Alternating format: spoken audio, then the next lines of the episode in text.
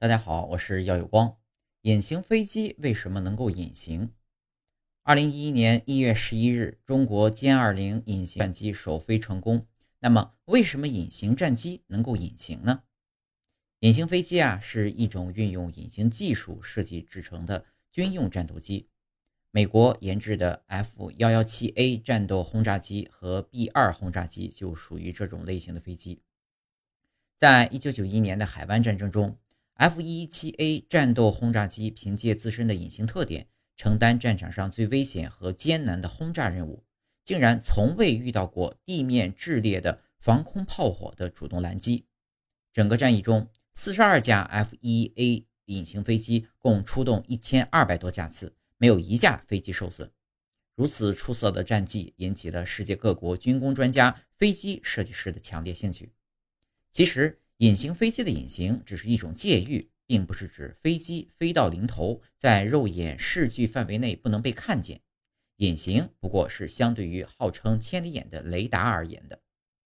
雷达发射的电磁波束有个特点，只有当波束正好垂直照射到飞机表面某个部分时，它产生的反射波才沿着波束原来的照射方向返回，而被雷达天线接收到。并立即在雷达荧光屏上显示出一个亮点来。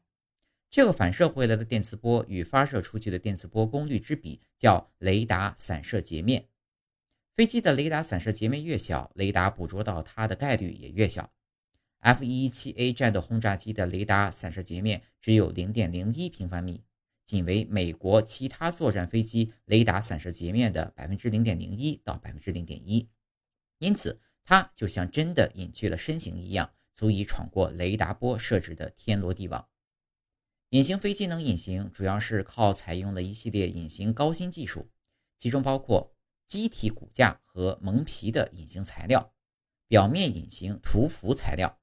外形隐形结构、降红外辐射技术、降噪技术和电子干扰技术等。制造隐形飞机骨架和蒙皮的。隐形材料呢有好几种，用的最多的是碳纤维增强树脂复合材料，碳纤维和碳素基体结合在一起的碳碳复合材料，碳化硅丝增强铝复合材料等等。这些复合材料质坚量轻，能够吸收雷达波。美国的 B 二隐形轰炸机机体蒙皮内还将混杂沙三项沙三项织物。浸渍树脂压制成的一种蜂窝状夹心材料作为衬里，以进一步提高机体吸收雷达波的能力。为了获得尽可能完善的双保险效果，还在整个机身外表面涂上一层镍钴铁氧体，或者金属和金属氧化物超细粉末组成的隐形涂料。这种涂料呢，能使照射上来的雷达波的磁耗损加大，起到吸波透波作用。还有一种涂料呢，它能将照射上来的雷达波迅速转换成热能，不再产生反射波。隐形飞机除了采用隐形材料制造机体外呢，它那奇特的外形结构也是飞机能隐形的一大关键。常规飞机的圆筒形机身以及机身、机翼、立尾三者互为直角的连接结构呢，都能使不同方向入射的雷达波产生反向雷达接收天线的反射波。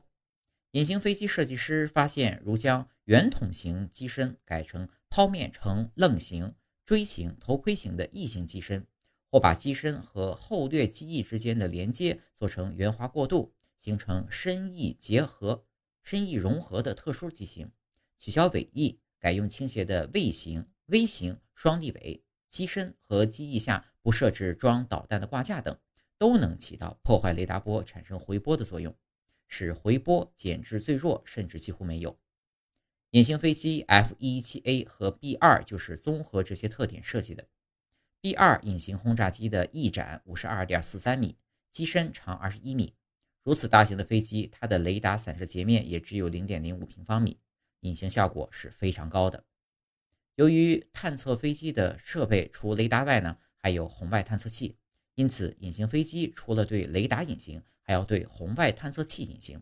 办法呢是将飞机发动机的进排气口设置在飞机顶部，并在排气口安装排气机和吸热装置，使高温喷流在排出前吸入冷空气，迅速降温，减少发动机喷口的热源，不让地面的红外线探测器探测到飞机的红外辐射。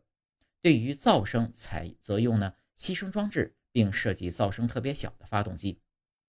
飞机隐形技术的发展是和防空电子技术的发展相生相克的。隐形飞机只对地面雷达具有隐形作用，却不能逃脱空中预警飞机机载雷达的搜索探测。所以就这一点而言，隐形飞机并不是不可战胜的空中霸王。隐形飞机将始终面对高新防空技术道高一尺、魔高一丈的挑战。